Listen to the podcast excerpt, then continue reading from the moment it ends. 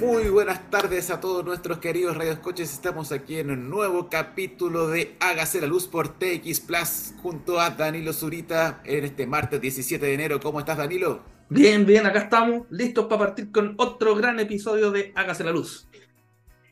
Excelente. ¿Y con qué tema nos vamos, Danilo? Antes de ir al tema, te cuento Ah, el tiro. con- Vamos a estar con eh, Carlos Final, el ex director ejecutivo de Acera, ahora consultor experto en, en- en transición energética y en cambio climático, así que vamos a tener una conversación muy entretenida, muy contingente. Y eh, mientras tanto, esperando aquí que, que, que partamos esta conversación, lo vamos a dejar con un temazo de la banda eh, norteamericana Anthrax y el tema se llama Got the Time, así que eh, rapidito, un heavy metal a la, a la vena y nos vamos con Don Carlos Eso. Final. Ya, para despertar y cafecito. Sí, dos minutos y estamos de vuelta. Muy buenas tardes, queridos radioescuchas. Ya estamos de vuelta, ¿no es cierto? De esta estupenda canción hoy día, en este día de martes, en TX Plus. Y ya estamos con el invitado del día de hoy, Don Carlos Finat. Bienvenido, Carlos. ¿Cómo estás? Hola Sebastián, hola Danilo. ¿Cómo estás, Carlos? ¿Qué Un tal? gusto estar nuevamente con ustedes. Sí, de, lo- de los pocos que, que se han repetido el plato, así que ya un gusto estar conversando Ojalá que no los aburran. No, por, Un amigo. por, por ningún motivo, esa es la razón de por qué te, te invitamos de nuevo. Y bueno, tengo que recordar eh, un poco cuál es tu, tu experiencia, vamos a hacerlo bien rápido, ya tú eres un- un- una persona muy conocida en el sector, pero eh, ingeniero civil electricista de la Universidad de Chile, director ejecutivo del, del, del CEDEC también, un paso por la minería, por la minera Coyahuasi, donde fuiste el gerente de energía, eh, y después de ello, ya el 2012, asumes como director ejecutivo de la Asociación Chilena de Energía Renovable y Almacenamiento ACERA, hasta eh, fines del año 2021, y después ya está dedicado a la consultoría, experto en transición energética, cambio climático en CAEL Consultora. Así que bienvenido otra vez, don Carlos Hacer Finado, aquí aquí en una Hágase la Luz. pequeñísima corrección. Llegué en diciembre del 2012, ¿ah? Así que para Ah, efectos prácticos 2013. Ya, perfecto. Bueno, Perfecto. así que partamos con la conversación, así que ya está, Vamos, sí. estamos con alguien de la casa. Entremos- eso, entremos en materia al tiro porque aquí en Hágase la Luz el tiempo vuela.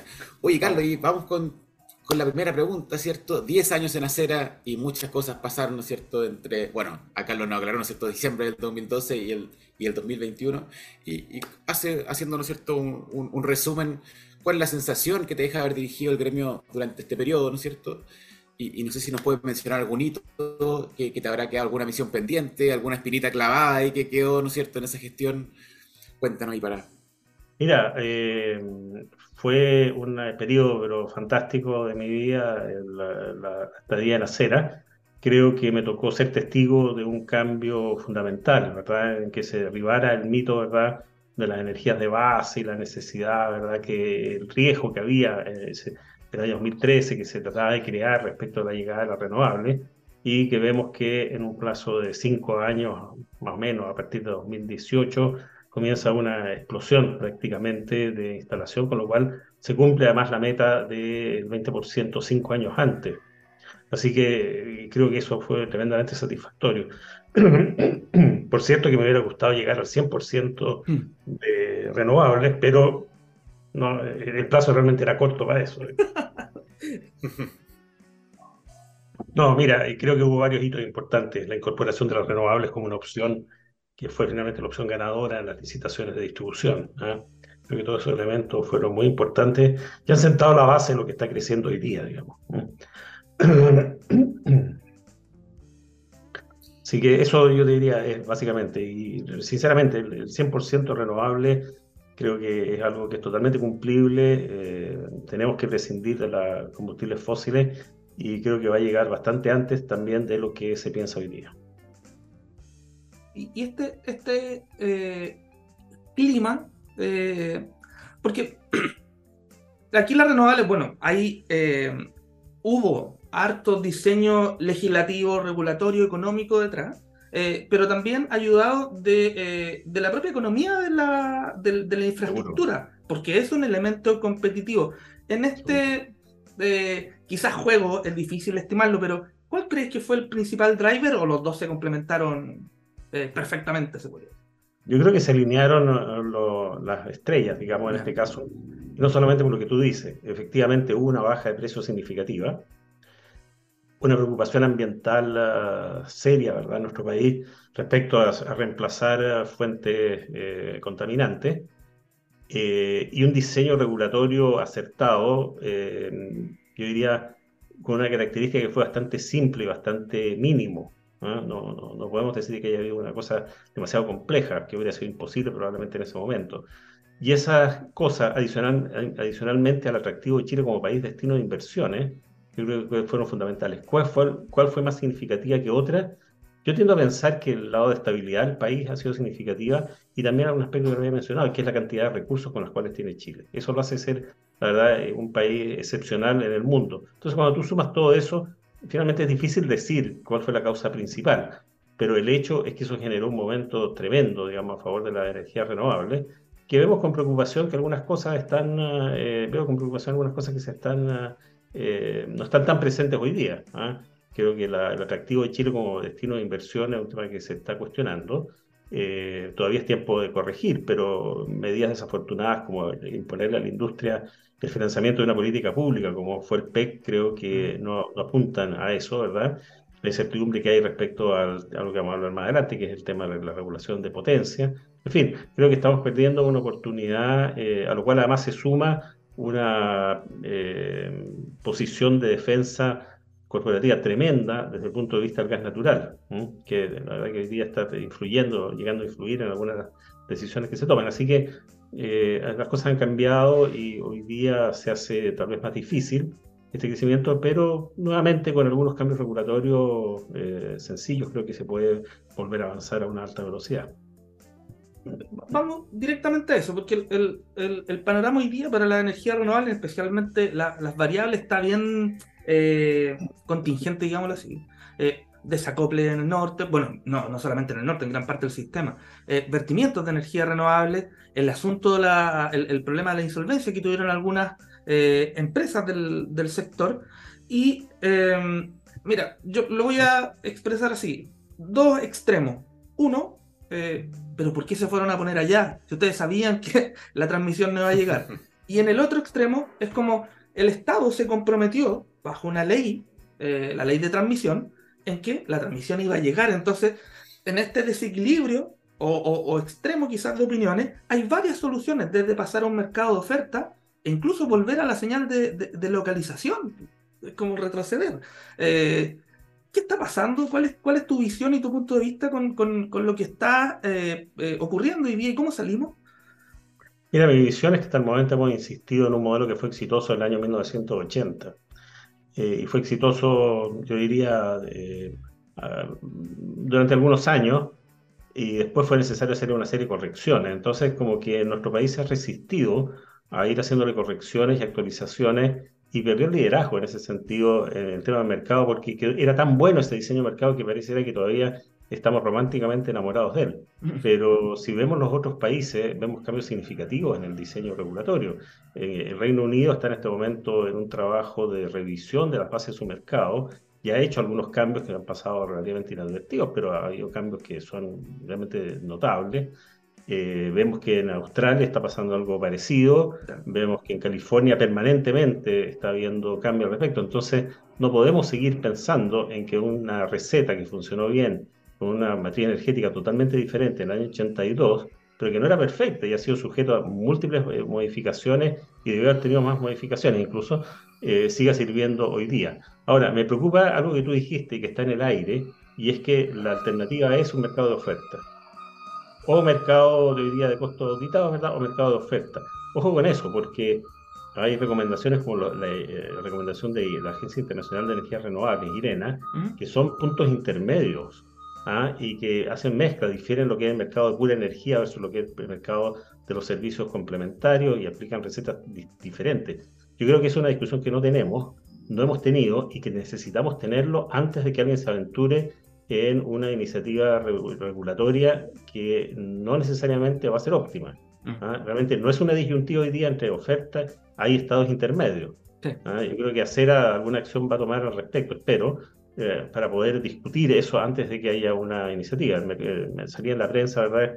que se está hablando la opción de avanzar con la regulación de distribución o de mercado. ¿ah? El ministro quiere hacer un cambio ahí en alguna de estas dos, el que, la que sea más factible desde el punto de vista regulatorio.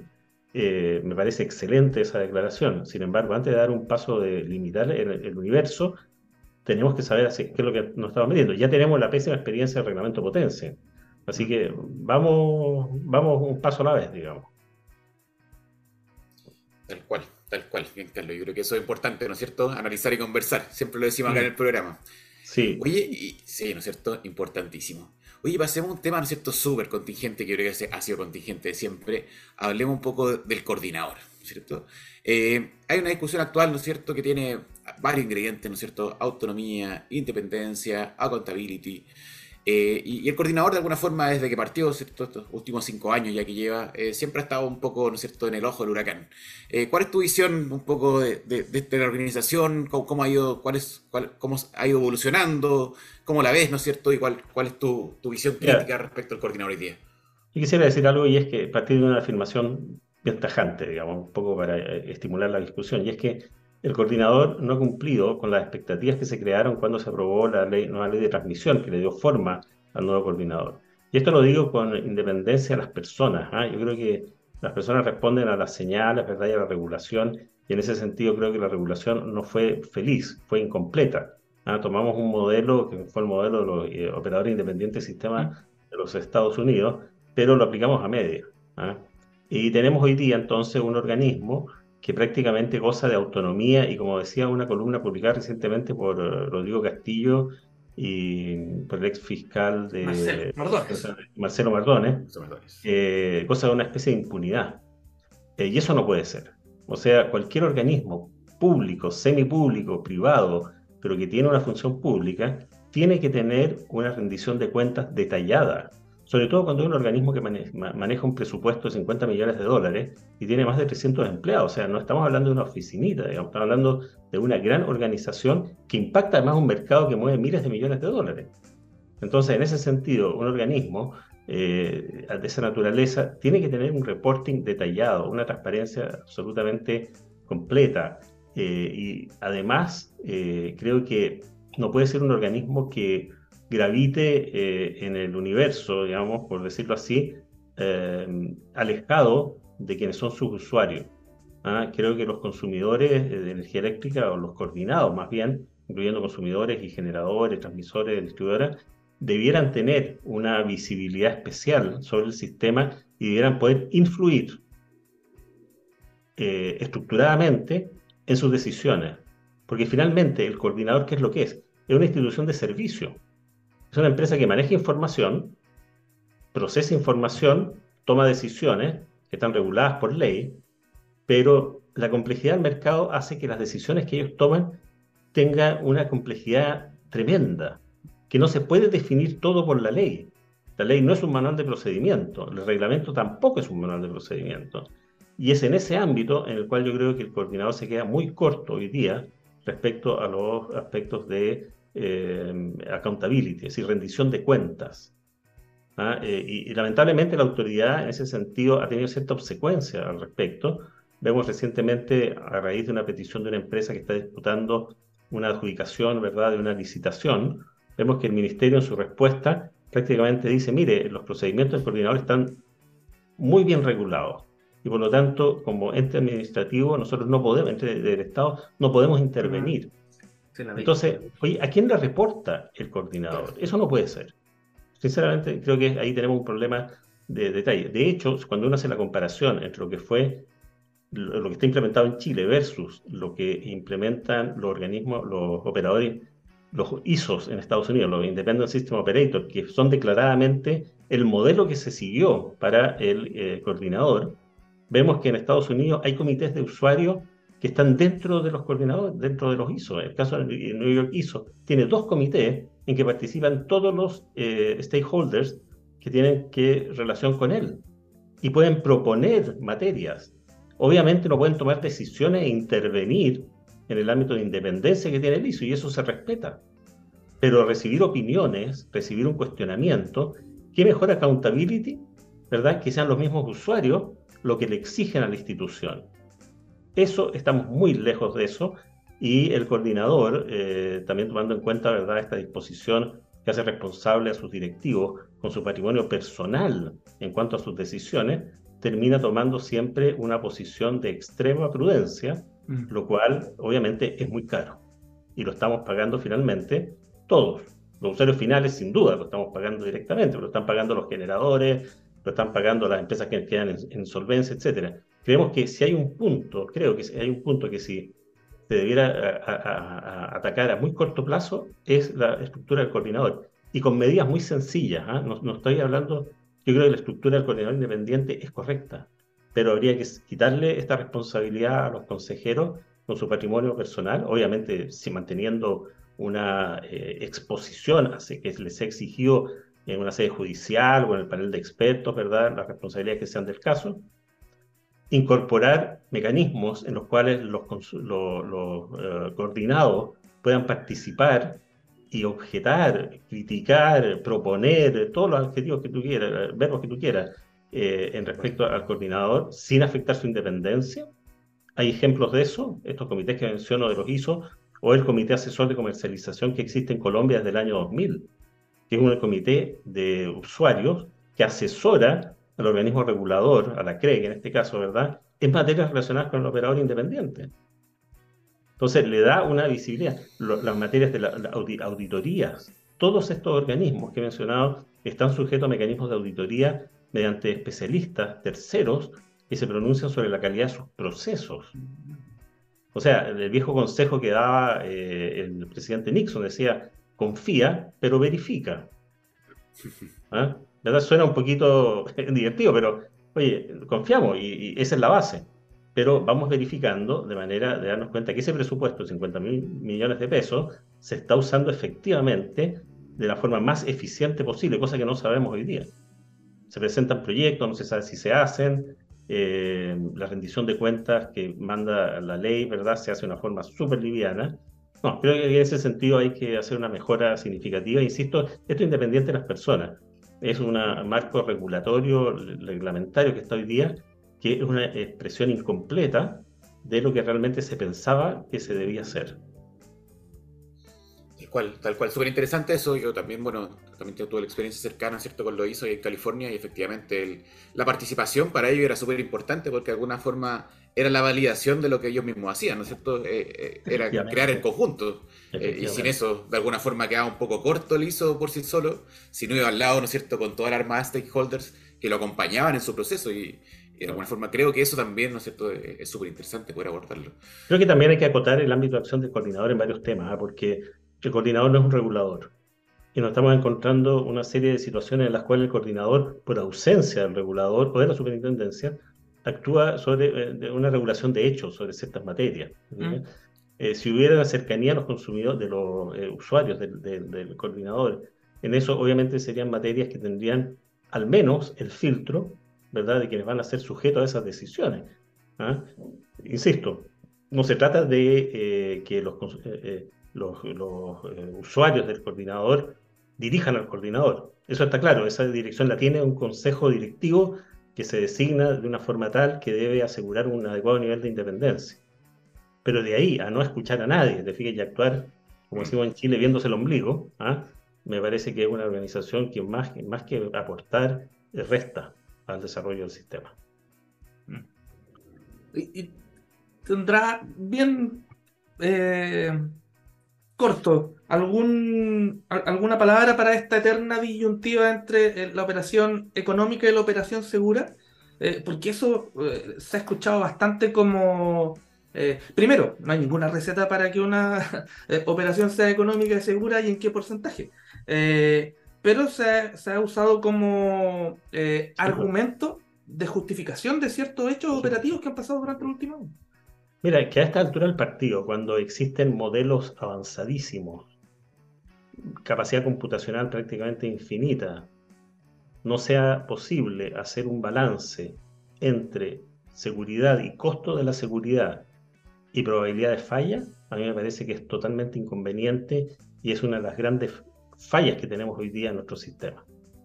El coordinador no puede seguir justificando, ¿verdad?, por un criterio N-1 físico, decisiones de operación cuando en realidad la ley tampoco avala eso. La ley, el criterio de menos uno es un criterio operacional, mm. ¿ah? que dice que una falla no se puede propagar, no exige líneas redundantes, ni subestaciones redundantes, ni centrales redundantes. Lo único que dice es que una falla no se puede propagar, ¿verdad? Eh, en los términos que define ahí la, norma, la norma técnica. Entonces, el llamado ahí es a desarrollar un modelo de costos de la seguridad. O sea, ¿se cumple la seguridad mínima del sistema? Perfecto, mejor solución económica. Pero para eso tienes que poder medir que efectivamente estás cumpliendo la seguridad y no cumplir esa seguridad por cosas de diseño o medidas. ¿ah? Eh, porque eso encarece demasiado. O sea, cuando queremos preservar un criterio N-1 eh, sin saber el impacto que eso tiene en costos esperados de seguridad, pero ese eh, preservación, preservar ese, criterio N-1 significa tener despachadas centrales térmicas a mínimo técnico, caramba que cuesta plata. ¿Ah? Entonces, lo que yo planteo no es relajemos la seguridad. La seguridad está definida pobremente. Yo creo que se requiere ir un poquito más allá. Pero, dado el cumplimiento de esa seguridad, veamos de inmediato la solución que es más barata. Ese modelo, ese balance, hoy día el coordinador no la tiene y lamentablemente no ha hecho esfuerzos por lograrlo. ¿Ah? Pareciera que está esperando que se lo exija alguna norma, digamos, cosa que en su mandato de operar a mínimo costo, en, mi opinión, está incluido. Tiene razón, sí. Oye, largo tema para, para, debatir, así. Daba una sesión. Yo me quedo con un par de preguntas, pero las voy a tirar después, así que démosle nomás, Danilo. Y eh, yo te sigo en Twitter y, también veo tus comentarios en, la plataforma LinkedIn, LinkedIn como se, se dice, eh, o debe decirse, LinkedIn nomás. Pero, y, me llamó, eh, me, gustó un, par de, intervenciones que hubo en, por un estudio de, que hizo Chile Sustentable sobre el papel del gas natural y un proceso de desgasificación de la matriz. O sea, estamos en una descarbonización hoy día y, también hay que ser eh, ambicioso con, ciertas eh, metas de descarbonización total, por lo tanto, gradualmente también vamos a tener que un día hablar seriamente de desgasificar, desfosilizar, despetrolizar eh, y dejar de quemar cosas como se, para generar energía. y ahí, en este proceso, claro, apareció también la Asociación de Gas Natural, se hizo una, una aseveración de que eh, era la, la, OCDE que hacía una recomendación, después que era otra organización, se habló de fake news y ahí donde hubo una conversación o una, un intercambio de tweets bien eh, entretenido, digámoslo así. Em, como les dije, estamos jugados en la descarbonización. ¿Qué, qué, tiene que pasar para empezar a hablar de la desfosilización en general? Eh, viendo hoy día que el proceso de descarbonización nos ha llevado a costo alto, que nos tiene con problemas de inercia, ahí metamos la inercia al sistema, e, etcétera, etcétera. Eh, las condiciones habilitantes que habla otro gran amigo, Claudio Silva, que lo, repite ahí hartas veces. Eh, ¿En qué estamos? ¿Qué, cuál, ¿Cuál sería el plan? Sí, una pequeña aclaración. ¿ah? El concepto de condiciones habilitantes salió de Acera, del estudio que realizó Acera con SPEC y con el ICI que justamente lo que se buscaba era, se hizo dos partes. Una, se definió ¿verdad? de qué manera se podía sacar el carbón del sistema. Y segundo, se determinaron cuáles eran las condiciones necesarias para sacar el gas. Y esas son las condiciones habilitantes originalmente. Me alegro mucho que se utilice, en ese sentido no hay que disputar la propiedad de los conceptos, pero eh, surge muy justificadamente de ese estudio. ¿ah? Y que me alegro mucho porque cumplió, yo creo, un objetivo que fue poner el tema sobre la mesa. Mira, eh, la situación actual es la siguiente. Y como resultado de ese estudio, Chile podría prescindir de los combustibles fósiles probablemente por allá, por el año 2035. Mm. Pero no va a pasar simplemente por inercia, porque tengamos un mercado fantástico, eh, porque Chile tenga muchos recursos naturales, porque las centrales hayan bajado de precio. Solamente va a pasar si es que tenemos una estrategia y esa estrategia se combina, ¿verdad?, entre la regulación adecuada y las condiciones para atraer la inversión para que se realice. Estamos hablando de inversiones significativa. Estamos hablando de inversiones que pueden superar ¿verdad? los veintitantos mil eh, megawatts de potencia instalada nueva, es decir, prácticamente dos veces, una, dos veces de lo que está instalado hoy día. ¿ah?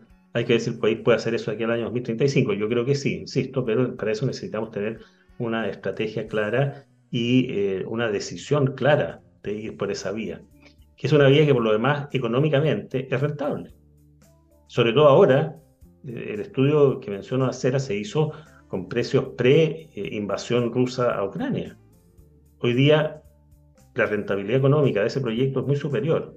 ¿ah? Eh, recordemos que los precios han subido en el mercado internacional. Ahora hay una bajada importante en el GNL, pero igual se va a quedar en un precio alto histórico.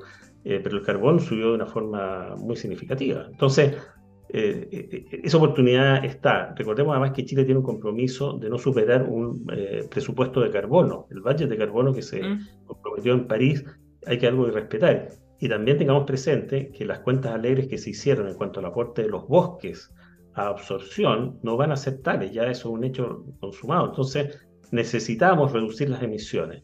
¿Y qué mejor manera de reducir las emisiones? En el sector eléctrico o vía la electrificación, ¿verdad? De movilidad, de, de otros procesos de calefacción, etcétera, que requieren combustibles fósiles. Esa es la gran oportunidad que, que existe hoy día y que es realista poder hacerla. A un sistema 80-90% eh, renovable es posible hacerlo funcionar, eh, lo están demostrando ¿verdad? las tecnologías hoy día, y eso, para que eso ocurra necesitamos una ley de transición energética en la práctica. Algo de eso ha mencionado el ministro, eh, pero un ejemplo, la ley de almacenamiento, que nos ayudó mucho que saliera, es letra muerta mientras no tenga su reglamento. Pregunto, ¿cuándo va a estar ese reglamento? No lo sé. No lo sé, no hay ninguna señal al respecto. Creo que la ley establecía un plazo, ojalá que se cumpla, porque la verdad que si ese plazo no se cumple no hay nadie que vaya a ser sancionado, digamos. Eh, eso ha pasado históricamente. Entonces, hay una tremenda oportunidad eh, respecto a esa materia y es una oportunidad no para quedar bien, insisto, no es una oportunidad que no, que Chile se va a hacer famoso con esto, vamos a ser un referente. No, concretamente eso va a significar menores costos para los eh, consumidores finales, incluyendo los costos menores, incluyendo las inversiones en el sistema de transmisión. Ahora, ¿qué es lo que pasa en la práctica? La industria del gas, en general la industria de los combustibles fósiles, es una industria tremendamente poderosa. Es una industria que tiene inversiones por montos estratosféricos, ¿verdad? Y la industria del gas considera que no es tan culpable o tan sucia como el carbón, y en ese sentido tratan de explotar esa diferenciación ¿Mm? y situarse, te fijas, además como un combustible limpio, lo cual evidentemente no lo son. Y lo que están haciendo, mi interpretación de esto, que coincide con la interpretación de algunos observadores internacionales, es que están haciendo tiempo a la espera de que llegue la tan anhelada captura y secuestro de carbono a precios razonables, de manera que podamos poner debajo de la alfombra, ¿verdad? tirar debajo de la alfombra el, dióxido de carbono capturado eh, en la atmósfera eh, lo cual sería una posibilidad para viabilizar eh, la, generación de gas más allá de los plazos que, estamos, estamos hablando.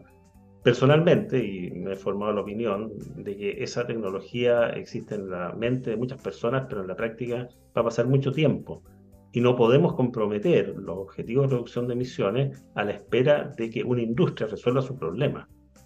¿Ah? Entonces, las medidas a tomarse evidentemente pasan por una regulación que permita que las energías renovables puedan ofrecer servicios complementarios, puedan eh, ofrecer servicios de inercia eh, sintética, ¿verdad? Pero hay que cambiar el paradigma del sistema. Y si seguimos todavía pensando en que el modelo del año 2000, del año 1980, mm. ¿verdad? Era bueno, la verdad que estamos fregados.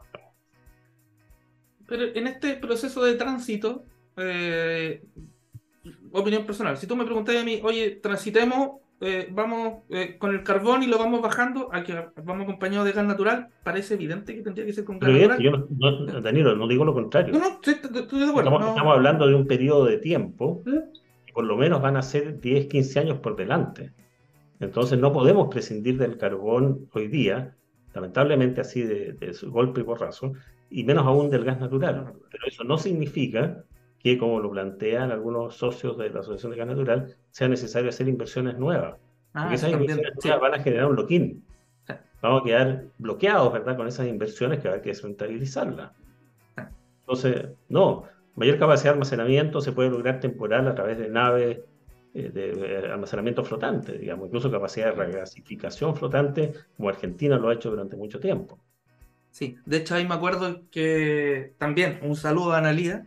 O no me acuerdo si fuiste tú, pero deben haber estado ahí eh, en, ese. Debe haber sido Analia porque ella es mucho más inteligente que yo.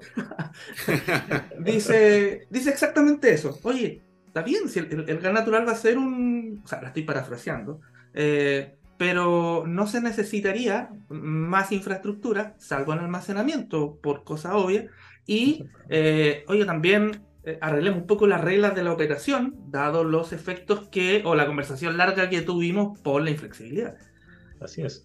Cuando vemos, sobre todo, te fijas de que este combustible maravilloso, limpio, barato, eh, que está en todas partes, etcétera, que sería el gas natural, ¿verdad? Resulta que entramos en una crisis y de repente una empresa descubre que puede ganarse 500 millones de dólares en la pasada eh, redireccionando naves de gas a otro mercado. Mm. Como pasó, ¿verdad? Y está anunciado. O bien que a otro de los eh, cargadores de gas, eh, su proveedor le dice que no le va a mandar cierta cantidad de naves. Entonces, oye, yo creo que ha habido un tratamiento muy liviano del gas que aparentemente es cómodo, ¿verdad? Para, fue cómodo para las autoridades que vieron esto, pero creo que faltó profundidad ahí y ojalá lo podamos revisitar pronto. Tal cual, tal cual. Y dicen por ahí que se viene una tremenda crisis también en los próximos años de, suministro. Mira, yo calculo, eh, calculamos, mira, solamente voy a dar una cifra. Fíjate que por cada dólar que sube el precio del gas natural en el mercado chileno, o sea, puesto acá, al país le cuestan 120 millones de dólares al año más. Está ese número en la conversación, sí. Entonces, esto, ojo, no es el mercado internacional, sino que puesto en Chile. Es el efecto directo, que es una cosa muy fácil de calcular el precio del gas hoy día está caro y va a seguir caro. Y va a seguir estando caro. Seguir utilizando gas. El mercado spot no está tan líquido, ¿verdad? Está más líquido que antes, pero no está tan líquido como se quisiera. Entonces tenemos una exposición a shock de precios tremenda.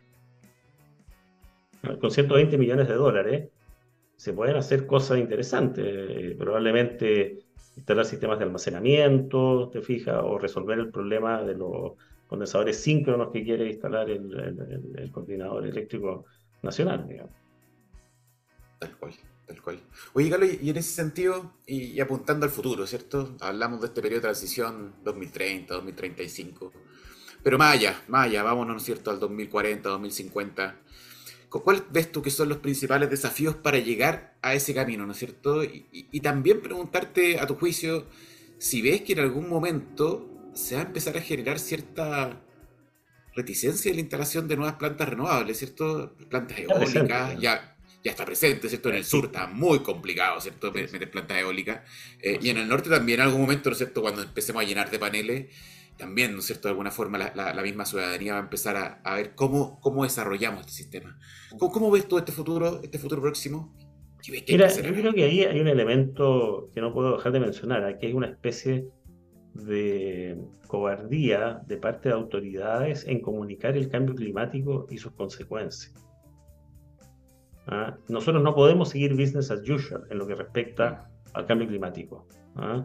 Eh, la sociedad, ni siquiera te voy a decir la economía, la sociedad necesita energía. ¿Ah? Y obviamente la sociedad necesita la economía también, y eso por lo tanto también necesita energía. Y es inevitable que un eh, elemento tan fundamental, ¿verdad?, en lo que es nuestro bienestar, se va a mantener vigente, ¿ah? más allá de las eh, teorías que puede haber respecto a la necesidad de un decrecimiento, etc. Pero necesitamos energía y esa energía tiene que ser suplida de cierta forma. Yo creo que ahí hay una cierta falta de voluntad, ¿verdad? O de, de ganas de hacerlo porque son malas noticias. El cambio climático es una muy mala noticia. No para el planeta, para nosotros. ¿ah? Somos nosotros los afectados, digamos, directamente. El planeta va a seguir adelante, va a seguir de una forma distinta, pero va a seguir adelante. Pero es la, civilización, somos las personas las que estamos siendo afectadas. Entonces, en esas condiciones hay que tomar decisiones que eh, no son inocuas. ¿Cuáles son las decisiones más inocuas? El desarrollo basado en renovables. Sin duda. ¿ah? Y se pueden tomar decisiones, te fijas, en las cuales la ubicación de los renovables se llegue a un debido consenso con las comunidades. De hecho, yo diría que en este momento el año 2023 probablemente va a ser recordado por ser el año del ordenamiento territorial, el año en que nos dimos cuenta de que es un aspecto fundamental hacer y en el cual evidentemente tenemos muy pocos recursos para eh, poder eh, gestionar esta materia. Acera ha planteado hacer un estudio, yo menciono Acera porque soy asesor de ellos, digamos, hacer un estudio eh, comparado, ¿verdad?, que haga propuestas respecto a, la, eh, a toda la temática relacionada con eh, planificación territorial.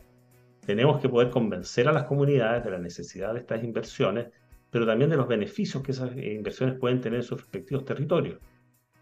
Y ahí hay un espacio abierto importante eh, hoy día un proyecto no se puede hacer si es que no tiene el apoyo o al menos la aceptación ¿verdad? de la comunidad mm. donde él se ubica, de las comunidades. Entonces, es una eh, relación que tenemos que lograr llegar a una relación virtuosa, partiendo lamentablemente de una relación conflictiva que ha habido en general entre los proyectos industriales ¿verdad? y las comunidades locales. No lo restringo esto solamente al área energética, eh, sin duda los proyectos de energía renovable son los que tienen menos impacto, al menos desde el punto de vista eh, en, la, atmósfera, emisiones, etcétera, pero eh, hoy día las comunidades son sensibles a todo, a todo esto y hay que respetar también sus su deseos. Pero hay que explicarles, te fijas, cuál es la contrapartida y cuáles pueden ser los beneficios de tener este tipo de inversiones en su vecindad. Y en ese sentido, Carlos, ¿cómo ves tú el, rol que ha jugado el Estado en el último tiempo en ese sentido? ¿Le ha entregado a todos los privados prácticamente o, tiene que tomar más poder? No, mira, el sector eléctrico ha sido una excepción en esto, eh, recordemos que el Ministerio de Energía tiene un área dedicada a este tipo de materia, a lo que de alguna forma de actuar como intermediación, buenos oficios, digamos, entre las comunidades y, las empresas. Yo creo que las empresas también se han ido dando cuenta, ¿verdad?, que ya no es eh, entrar, como puede haber sido tal vez en algún momento, hace muchos años, a imponerle a la comunidad ¿verdad? un proyecto, porque ese proyecto era bueno para el país, la comunidad pasaba a segundo plano. Eso no es viable. ¿ah? Entonces, manteniendo un equilibrio en esos términos y en la medida que estas inversiones sean buenas noticias para las comunidades a donde llegan, se puede llegar a acuerdos.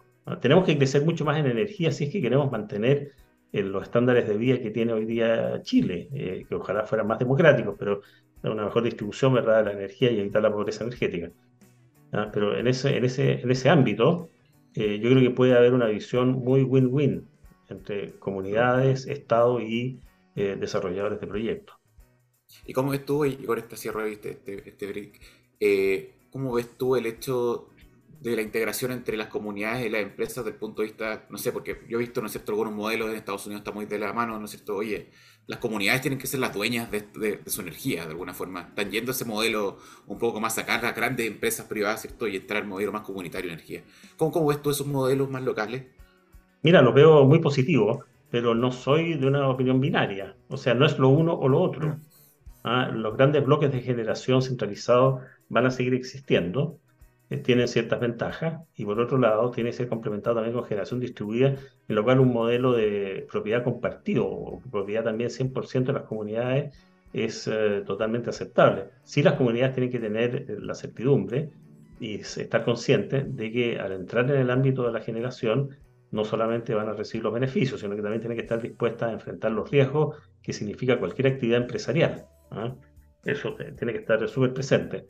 Eh, pero no veo que haya una oposición entre esos modelos, yo más bien lo veo complementario. Ya ha sido así, fíjate que los gigawatts que se han desarrollado de medios de generación distribuidos eh, cumplen una función que es bien poco reconocida, ¿verdad? Y es que a esta altura son parte, ¿verdad?, de lo que permite que los generadores grandes tal vez generen más para evitar ciertas congestiones. Ah, ahora, claro, la congestión ahora se están dando vez al revertirse el flujo, ¿verdad? Eh, mm. podríamos hablar también del sistema de transmisión largamente, pero eh, tienen un beneficio eh, evidente. Por eso yo tampoco soy un poco muy de la idea, no me, no me pena, digamos, la señal de localización. ¿Ya? bueno, tal vez en este caso coincide una señal de localización, pero creo que hay otros elementos que tienen que estar presentes y para la libertad de dónde van a instalar la central. Lo mencionaste, voy a cambiar drásticamente de tema. Eh, hace algunos momentos eh, quería introducirlo quizás un poco más entretenidamente. Las teleseries turcas duran mucho. Hay una teleserie que, hoy día estamos viviendo que partió en 2019, fines del 2019, la flexibilidad, suficiencia eh, LCC, modelos varios, eh, etcétera, etcétera. Entonces, em, hoy día hay una mesa de trabajo de suficiencia en el, en el ministerio y han salido ideas bien interesantes. Eh, quizás algunas bien, eh, ¿cómo se podría decir? Particularmente, no sé si, son buenas, hay, hay que analizarlas en su mérito, pero las voy a nombrar mejor antes de ponerle nombre o color. Eh, estas cláusulas grandfathering que aprendimos hace poco, que son como mantener las condiciones status quo para una parte de los proyectos o la totalidad de la infraestructura existente, eh, u otra alternativa que es donde tenemos acuerdos hoy día, cerrémoslo rápido, por ejemplo en almacenamiento, este reglamento también que tú mencionaste, que debería estar en diseño, eh, y dejemos los temas un poco más complejos para hacer los números, cuadrar las arcas, eh, eh, etcétera, etcétera. Llevamos 2020, 2021, 2022, ya llegamos al 2023, no podemos esperar a llegar al 2025. ¿Qué, qué hacemos con suficiencia? Bueno, acuérdate que la discusión sobre servicios complementarios tomó como 12 años, así que ha habido casos, ha habido casos peores, digamos. Claro, el reglamento que salió el 2006 lo empezamos a aplicar el 2016. 10 años esperó suficiencia. 10 años, así que tuvimos harto tiempo para madurarlo. Eh, mira, el tema de la potencia firme, yo ahí asumo un error eh, en mi pasada por acera, que fue apoyar la discusión de este modelo sin haber tenido números eh, debidamente representativos de su efecto. Y básicamente porque el supuesto que había y que probó ser equivocado en el tiempo es que eh, iba a primar la racionalidad, te fijas en un análisis que no se había hecho hasta el momento, pero que es necesario hacer una modificación. ¿ah? Y ahí basado probablemente en la experiencia de lo que fue eh, el periodo eh, del 2015, 16, 17, en que hubo discusiones muy profundas que llevaron a acciones, supusimos lo, lo, mismo. Ahora, la verdad que nos encontramos, digo no, porque yo estaba en, en acera, ¿verdad? Con una rigidez dogmática tremenda de parte de las autoridades del gobierno pasado. Y eh, al punto, ¿verdad?, de que resultados numéricos que pierden sentido en la práctica por simple inspección se consideraron correctos, ¿verdad? Y por lo tanto había que seguir adelante con este procedimiento de, de, potencia. Eh, no fue la única situación dogmática, también la misma discusión de, del precio estabilizado, los PMGD también, que fue una discusión que insumió, consumió enormes cantidades de tiempo, ¿verdad? Inteligencia, eh, tuvo un resultado parecido porque hubo que hacer eh, finalmente una cláusula tipo grandfathering. Eh, es un problema que tenemos. Creo que lo más razonable sería en este momento dejar las cosas como están y partir más adelante una discusión en conjunto con el diseño de mercado de fondo, de nuevo, sobre esto para llegar a una cosa que sea armónica entre la potencia y el diseño del mercado de la, de la energía. Eh, ahora, ¿Se puede adaptar de una forma razonable? Sí, de hecho eh, hay eh, experiencias internacionales en las cuales eh, los métodos de tipo LSC están corregidos por fuera, ¿verdad? Para dar cuenta de una racionalidad que es necesaria. Ah, aquí, insisto, un exceso tal vez de purismo teórico se quiere aplicar a rajatabla, ¿verdad? Un mecanismo como que fuera una señal, pero evidentemente entrega señales que son contradictorias con lo que se quiere. ¿Ah? Entonces, esa es la discusión que yo no puedo entender por qué se plantean esos términos. Yo sé que el ministerio eh, gastó, invirtió una gran cantidad de tiempo de gente muy inteligente, muy competente en esto, pero eh, eso no puede significar, te fijas, de que eso sea la única razón o sea la principal razón para insistir en un eh, procedimiento que evidentemente de ser implementado va a comprometer las nuevas inversiones y la posibilidad de financiarse los proyectos solares especialmente y eólicos que son, por lo demás, los que hacen el mejor aporte a la generación de energía, digamos. Así que, eh, la verdad que me, siento un poco culpable, digamos, tal vez, de no haber impulsado en su momento los estudios en detalle antes de dar este paso. Pero, insisto, partíamos de la base de que en el proceso se iba a dar la posibilidad de buena fe, digamos, de, de decir, ok, mira, estamos llegando a estos resultados, pero veámoslo contra la realidad ya está más que demostrado, están los estudios que ha hecho la Universidad de Chile al respecto, y bueno, esto no coincide con lo que nosotros queremos, hagamos las correcciones del caso. Uy, qué ganas de seguir conversando con esto. no, suficiencia, un, un, un, gran tema, pero me quedo eh, y también dejamos esto para nuestro... déjame hacer un comentario, Danilo. ¿Mm? Fíjate que eh, esta, esta visión del mercado de suficiencia, mercado de, mercado de energía, digamos, eh, insisto, es un paradigma, pero no es el único. ¿Ah? Eh, la recomendación que hace Irena respecto a esta materia la resuelve por la vía de generar un mercado de energía contratado a largo plazo, muy eficiente, y dejar los aspectos de eh, estabilidad, seguridad, de flexibilidad en un mercado que sigue, continúa siendo marginalista. ¿ah? Pero, eh, y con eso la señal de potencia en la práctica desaparece, porque los, los, generadores tienen la posibilidad de contratarse a largo plazo. Entonces, tengamos esa discusión, no nos vaya a pasar lo mismo, ¿te fijas? Y, por eso es que me, preocupó un poco lo, lo, que leí hoy día en la mañana eh, respecto a la posibilidad de una alternativa o mercado de oferta o mercado eh, de costo auditado. Mm. Es una disyuntiva, insisto, es una disyuntiva que no es real. Hay otras opciones. No, probablemente sea lo extremo. Eh, sí. Pero ojalá que no se iniciemos en los extremos entre, como lo hemos hecho en el caso de la potencia. Antes de, la pregunta se solo decir que nos quedan cinco minutos, entonces les pido que no. Vamos al, corazón de la pregunta, por favor. Sí, vamos, vamos. Vamos, cortito. Sí, no, un poco para cerrar, yo creo que hemos tocado, ¿no es cierto?, distintos temas, eh, y un tema que no hemos tocado, ¿no es cierto?, es, la demanda. La demanda y, y, de alguna forma, cómo esta, ¿no es cierto?, de alguna forma ha ido evolucionando en el desarrollo del sector, eléctrico. ¿Cómo, ves tú que quería ser el aporte del sector, ¿no es cierto?, de, toda la demanda en la evolución, en la transición energética. Y si también, ¿no es cierto?, de, alguna forma, adelante hablábamos de la seguridad. Eh, decíamos, oye, ¿quién define la seguridad? Eh, si le pregunta la demanda cuál es la seguridad que quiere o no, ¿no es cierto?, de alguna forma, hemos perdido eso de poner al cliente al centro y a lo mejor ahora estamos muy sistema dependiente, coordinador dependiente, y, y le ¿Qué, falta ahí? ¿Qué nos falta para hacer integrar un poco más la demanda a este sector? Mira, esto es una aspiración. Yo diría que la, primera vez que se conversó es cuando estaba Jorge Bunster en el ministerio, a fines del gobierno, primer gobierno de Piñera, después de una visita a Boston, eh, la cual se pudo ver eh, una empresa que posteriormente compró en él, que hacía gestión de demanda y proporcionaba servicios complementarios a través de la gestión de demanda de forma bastante, bastante eficiente. La demanda es un elemento más del sistema. Obviamente el propósito primero es ser suministrada ¿verdad? en condiciones de seguridad, de eh, calidad, en condiciones de precio, ¿verdad? que sea competitivo. Pero es un agente que puede ser muy importante, especialmente en el nuevo sistema eléctrico, ¿verdad?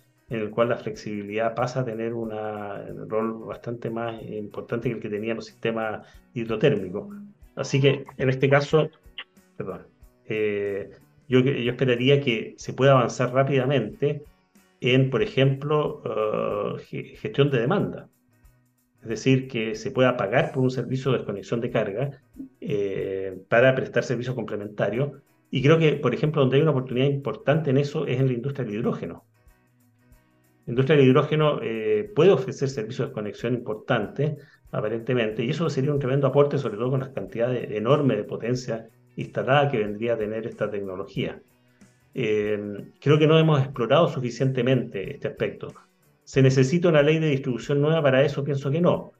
Ahora, eh, por otras razones pienso que sí se necesita revisar la distribución, ¿ah? eso obviamente, pero creo que muy rápidamente se podría incorporar la gestión de demanda en el sistema eh, como una herramienta para sustituir servicios prestados hoy por generaciones térmicas y reducir los vertimientos. ¿ah? Eso es algo que se ha planteado ya en varias ocasiones por parte de Acera y por parte de otras personas.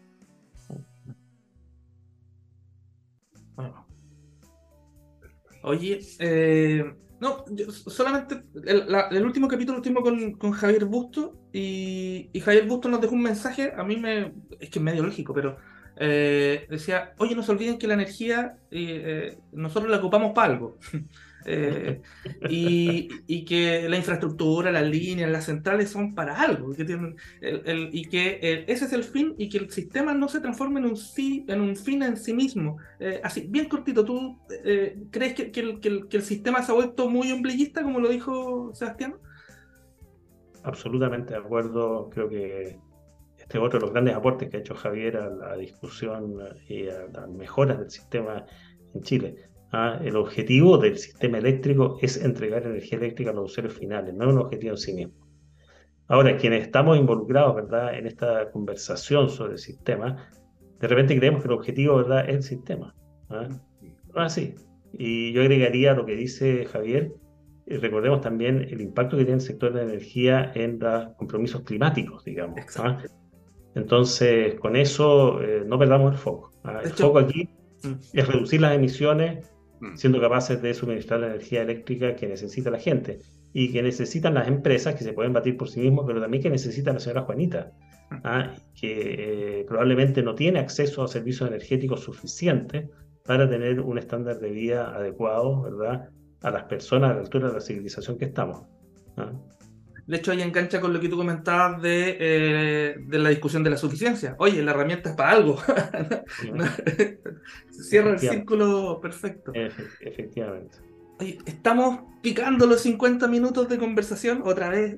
No me digas tanto. Sí, de, verdad que tendríamos, deberíamos hacer, yo eh, lo voy a, analizar seriamente con el equipo, eh, los seminarios hágase la luz, porque ya no, nos basta con una hora.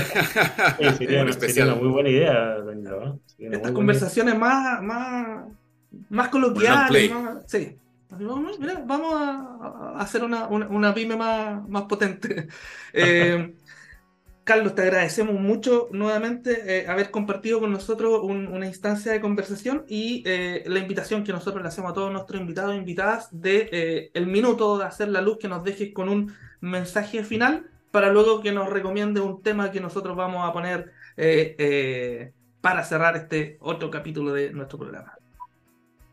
Mira, mi mensaje final es que el camino de la transición energética es un camino complejo es un camino que toca cada vez intereses más profundos y por lo tanto es un camino que no va a resultar simplemente por las ventajas comparativas que tiene Chile eh, o por las ventajas que a nivel internacional representan los precios. Necesitamos tener ese camino debidamente delineado, ¿verdad? Y la priorización de los cambios regulatorios debe hacerse no tanto en función de la facilidad de aprobar una ley, que no deja de ser importante, sino también en cuáles son los cambios fundamentales que se necesitan en cada momento para ir habilitando ¿verdad? este avance.